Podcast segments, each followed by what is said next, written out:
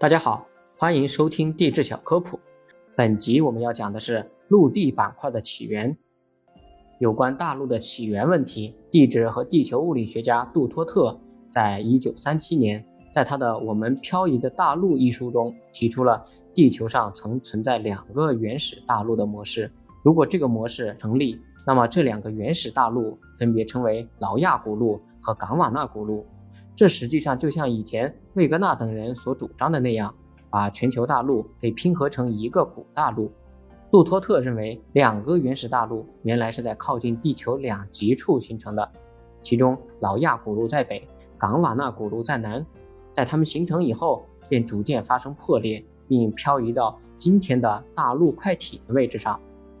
早在19世纪末期，地质学家休斯已经认识到地球南半球各大陆的地质构造非常的相似，并将其合并成一个古大陆进行了研究，并称其为冈瓦纳古陆。这个名称源自于印度东中部的一个标准地层区域的名称。冈瓦纳古陆包括现在的南美洲、非洲、马达加斯加半岛、阿拉伯半岛、印度半岛、斯里兰卡、南极洲、澳大利亚和新西兰等地。它们均形成于相同的地质年代，岩层中都存在着同种的植物化石，被称为冈瓦纳岩石。杜托特用于证明劳亚古陆和冈瓦纳古陆的存在和漂移的主要证据，是来自于地质学、古生物学和古气候学方面。根据三十多年中积累起来的资料，有力地证明了冈瓦纳古陆的理论基本上是正确的。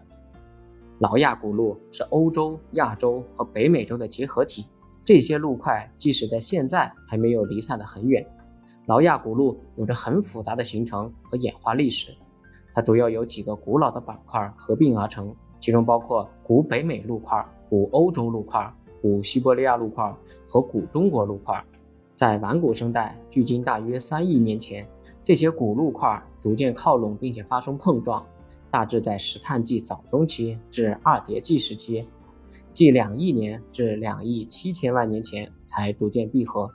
古地质、古气候和古生物资料表明，劳亚古陆在石炭纪到二叠纪时期位于中低纬度带，在中生代以后，劳亚大陆又逐步破裂解体，从而导致北大西洋逐渐扩张。研究表明，全球新的造山带的形成和分布。都是劳亚古陆和冈瓦纳古陆破裂和漂移的构造结果。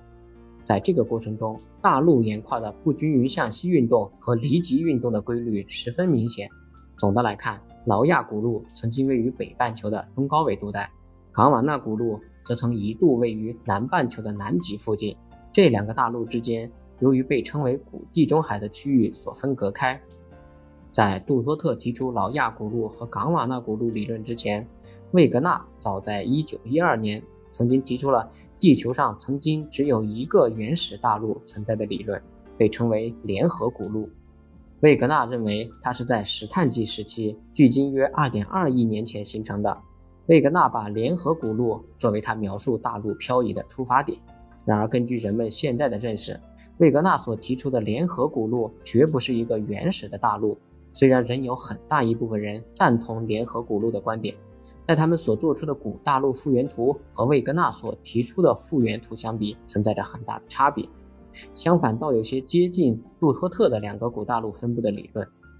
最近两亿年以来的大陆漂移和板块运动已经得到了确切的证明和广泛的承认。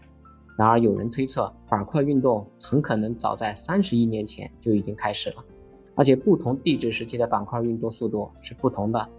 各大陆之间曾经屡次碰撞、拼合以及反复的破裂和分离，大陆岩块的多次碰撞形成了褶皱山脉，并连接在一起形成了新的大陆，而由大洋底扩张形成新的大洋盆地。因此，要准确复原出大陆在两亿多年前所谓的漂移前的漂移是十分困难的。地球的年龄已经有四十六亿年的历史。目前已经知道，地球上最古老的岩石年龄是在四十三点七亿年，并且分布的面积相当小。这样，从四十六亿年到三十七亿年之间，大约有九亿年的间隔是完全缺失地质资料的。此外，在地球上二十五亿年前的地质记录也非常有限，这对我们研究地球早期的历史状况带来了不少的困难。感谢您的收听。如果想了解更多地质科普，欢迎关注我的其他专辑。